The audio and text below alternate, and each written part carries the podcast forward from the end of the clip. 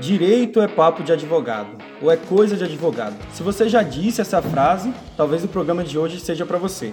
Nosso convidado vai te fazer refletir outras formas de fazer direito e construir o direito. Mas antes de eu contar quem é o nosso entrevistado, roda a vinheta do nosso Fala Justa.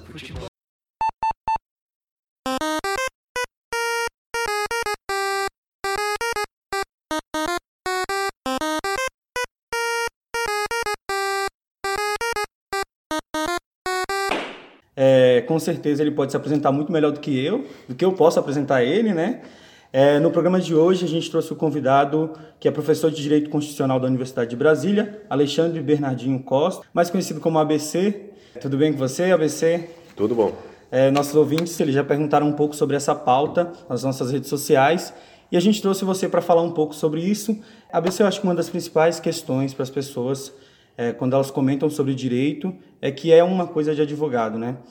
É, a gente já teve a oportunidade de conversar bem vagamente aqui no programa sobre o direito achado na rua. Eu vi que você ministra uma disciplina né, na universidade sobre esse, sobre esse assunto.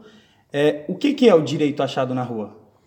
Direito achado na rua, na realidade, a gente compreende como o próprio direito, porque não há um, um direito que seja feito nos tribunais ou na, na justiça ou no, no legislativo. O direito é produzido a partir da rua. E, e, se ele não for produzido a partir da rua, ele não é direito, ele é um arbítrio, ele é uma imposição feita a partir da burocracia, ou a partir da, da ditadura, ou a partir de, de uma elite. Então ele deixa de ser direito. Então só é direito se for feito a partir da rua. Então a construção do direito achado na rua é a própria legítima construção do direito a partir da sociedade. Por que, que você acha que as pessoas criam, tem isso no imaginário, de que o direito está tão distante da sua vida cotidiana? É justamente por conta da, do, do, processo autoritário que vivenciamos ao longo do, do, da nossa história, no qual a, o Estado é, se distancia da vida das pessoas e os processos jurídicos, seja por meio da burocracia, seja por meio dos, dos, das autoridades judiciárias, seja por meio das autoridades é, executivas ou mesmo legislativas, é, acabam por é, não tomarem consciência e não gerarem processo de democracia participativa para que elas possam vivenciar é, democraticamente os seus processos de criação e vivência do próprio direito. Isso é que possibilitaria que elas se, se vissem como autores e portadores dos, da, da sua própria criação de direitos e da sua própria vivência de direitos. Entendi. É, então a sociedade está atrelada a essa construção, a criação do direito. De que forma você pode exemplificar?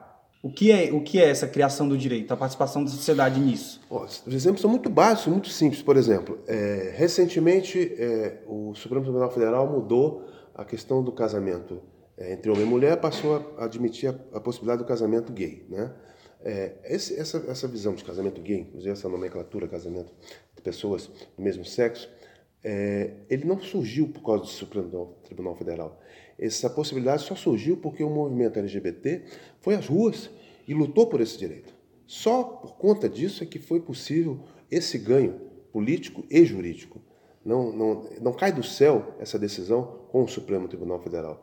Essa decisão ela vem como decorrência de uma luta social e política muito forte, onde muita gente sofreu muito para poder chegar a esse ponto. Né? Da mesma forma, a, a, igualdade entre homem e mulher, ela não, não surgiu do dia para a noite. Ela surgiu mediante um processo de luta muito forte, que foi construção de séculos, né? mas sobretudo no, no século XX, foi um ganho progressivo das mulheres a partir de luta e desigualdade muito grande, para que as mulheres que ainda têm uma desigualdade muito grande, ainda tenham que, continuar lutando para poder ter ganhos jurídicos que não são benesses que, que, o poder público concede a elas, são ganhos por processos na rua em que elas é, processam e lutam por direitos para poder adquiri-los.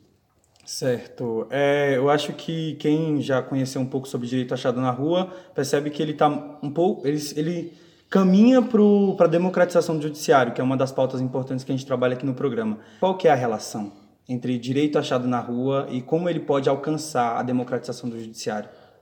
A, relação é, é direta, porque é, se a gente trabalha com a possibilidade de, de construção social do direito a partir da rua, é necessário que o poder judiciário também seja um poder aberto para a rua. Ainda que seja um poder institucional, um poder do Estado, esse poder tem que, tem que, tem que olhar para a rua.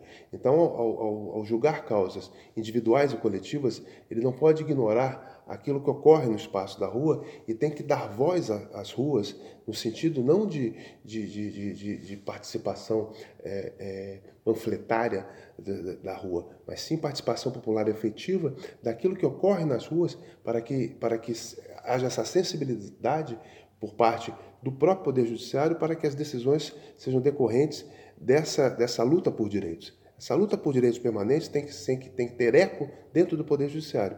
Então, não, não, não, não pode o Poder Judiciário ser omisso em relação à luta das mulheres, à luta dos negros, à luta dos sem terra, à luta dos sem teto, é, é, é, a, luta, a luta pela igualdade e pela liberdade que ocorre na sociedade brasileira. Certo.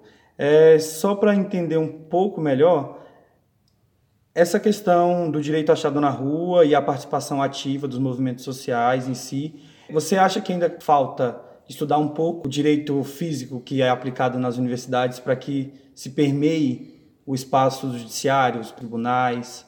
A gente precisa muito aprofundar muito, porque infelizmente a gente tem uma cultura manualesca cada vez mais rasa de conhecimento jurídico que, que, que se reduz a um conhecimento pré-estabelecido, aonde se estuda a, a, a, o texto da lei como se o, o, o conteúdo do direito fosse.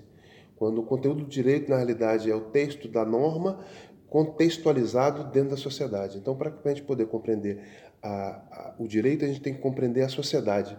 E para poder compreender a sociedade, a gente tem que estudar sociologia, ao mesmo tempo que tem que, tem que estudar ciência política, ao mesmo tempo que tem que estudar filosofia, ao mesmo tempo que tem que estudar direito. Então, ao só estudando tudo isso, a gente pode, consegue compreender o que é direito. Então, sem, sem aprofundar esse conhecimento, a gente não consegue explicar o fenômeno jurídico. E só assim é que a gente pode, consegue ter diálogo e consegue gerar um processo democrático de construção do direito. Maravilha. Aproveitando que você pegou o gancho sobre aprofundar, é um quadro que a gente tem sempre aqui no programa, é que o, o entrevistado, o convidado, ele indique leituras que sejam correlatas ao tema. Então, se você puder indicar para quem está ouvindo aqui alguma leitura que seja importante ou até básica sobre direito achado na rua ou sobre participação da sociedade na construção do direito. Bem, eu vou indicar a leitura mais básica que tem, mas é mais relevante, eu acho, que é um livro clássico, que é da coleção Primeiros Passos da Brasiliense, que é o que é direito do Roberto Lira Filho, né?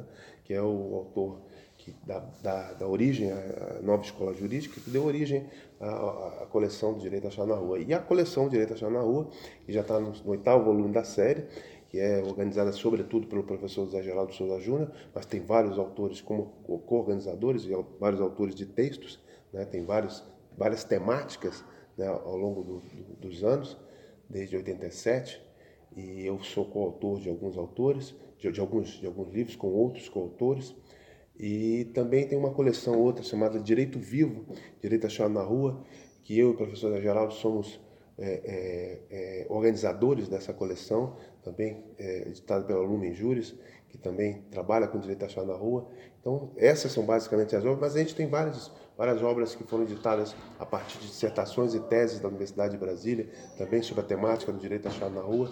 Todas essas são passíveis de, de encontrar, você buscando no Google, acaba achando essas obras. Maravilha, aproveitando o momento jabá aqui, é, lembrando que esse programa é idealizado e organizado pela JusDH, Articulação Justiça e Direitos Humanos. Gostaria de agradecer muito a participação do professor, o ABC, né? Eu Quem que quiser saber um pouco mais sobre ele, dá um Google, né? Pesquisa um pouco aí mais sobre a vida dele, sobre a carreira e sobre a atuação dele política e na academia também. Muito obrigado e até o próximo programa. Obrigado, até logo. Porque eu sou brasileiro, meu ano só começa quando passa fevereiro.